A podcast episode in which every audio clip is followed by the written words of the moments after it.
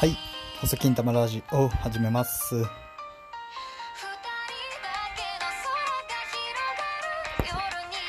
日本の曲ばっかりを最近は紹介してます。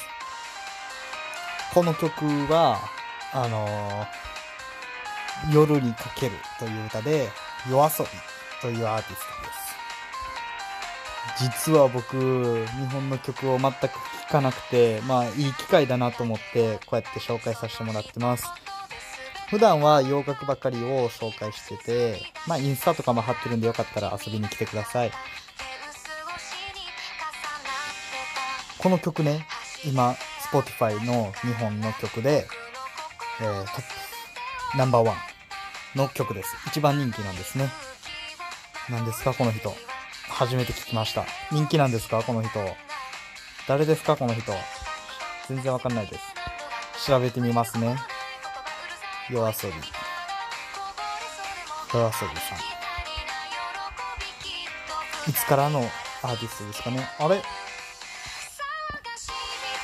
顔は、あれですね。まあまあですかね。ぼちぼちですかね。これ、あれですかね？今年アーティストしたばっかり。え二人なんですか？へえ、二人組なんですね。あ、ちゃうわ。違うわ。ボーカロイドプロデューサーの綾瀬とシンガーソングライターのイクラさんの二人組ですね。へえ。TikTok を中心に話題になったんですね。で、ナンバーワンになあ、これは、星野舞夜の小説。これなんて読むんですか？星野真代さん。はい。星野真代さんの小説、タナトスの誘惑を原作としたファーストシングル、夜にかけるでデビューした。これ、おー、えぐいな。デビュー曲で日本でトップですか？えげつないですね。えげつないですね。なんなんすかこれ。何歳これの？人は。何歳か調べますね。ちょっと待ってくださいね。ボーカルのイクラさん。イクラさんは、2000年生まれの19歳。えぐ、えぐ、バリエグいやん。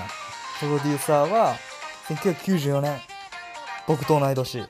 しかも男男やったっていう、綾瀬。男です、こいつ。なんなんやばいな。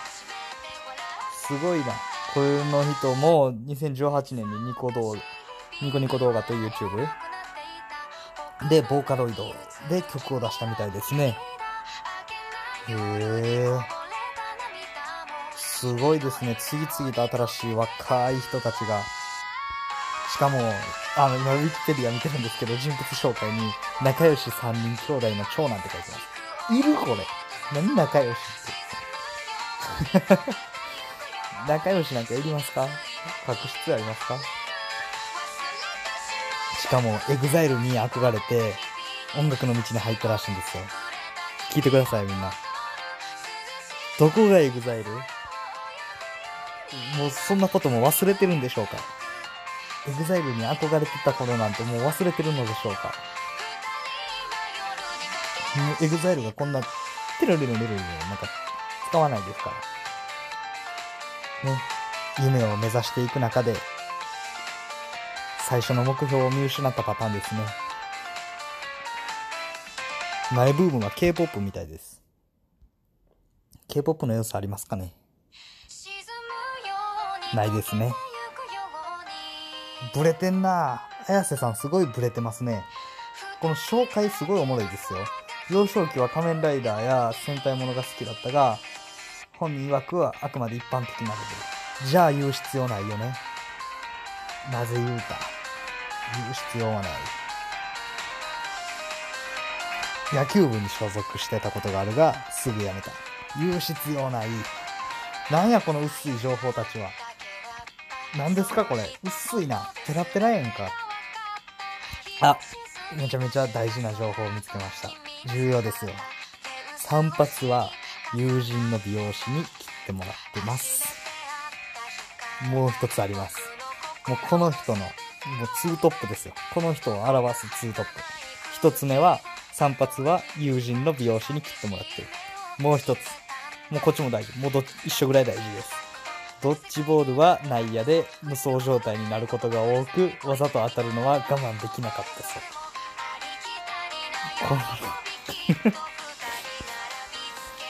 すごいなぁ。癖まみれですね。癖まみれじゃないですか。まあなんせデビューから、デビュー一発目で当てたこのイクラさんと、デビューというか、初めて2年目で当てたこの綾瀬さん、この二人のコンビ、夜遊び。すごいですね。凄まじいな。へえ。まあまあまあまあまあ。あ、夜遊びさんのオフィシャルサイトを見つけました。うわ、かっこええな。かっこいいですよ。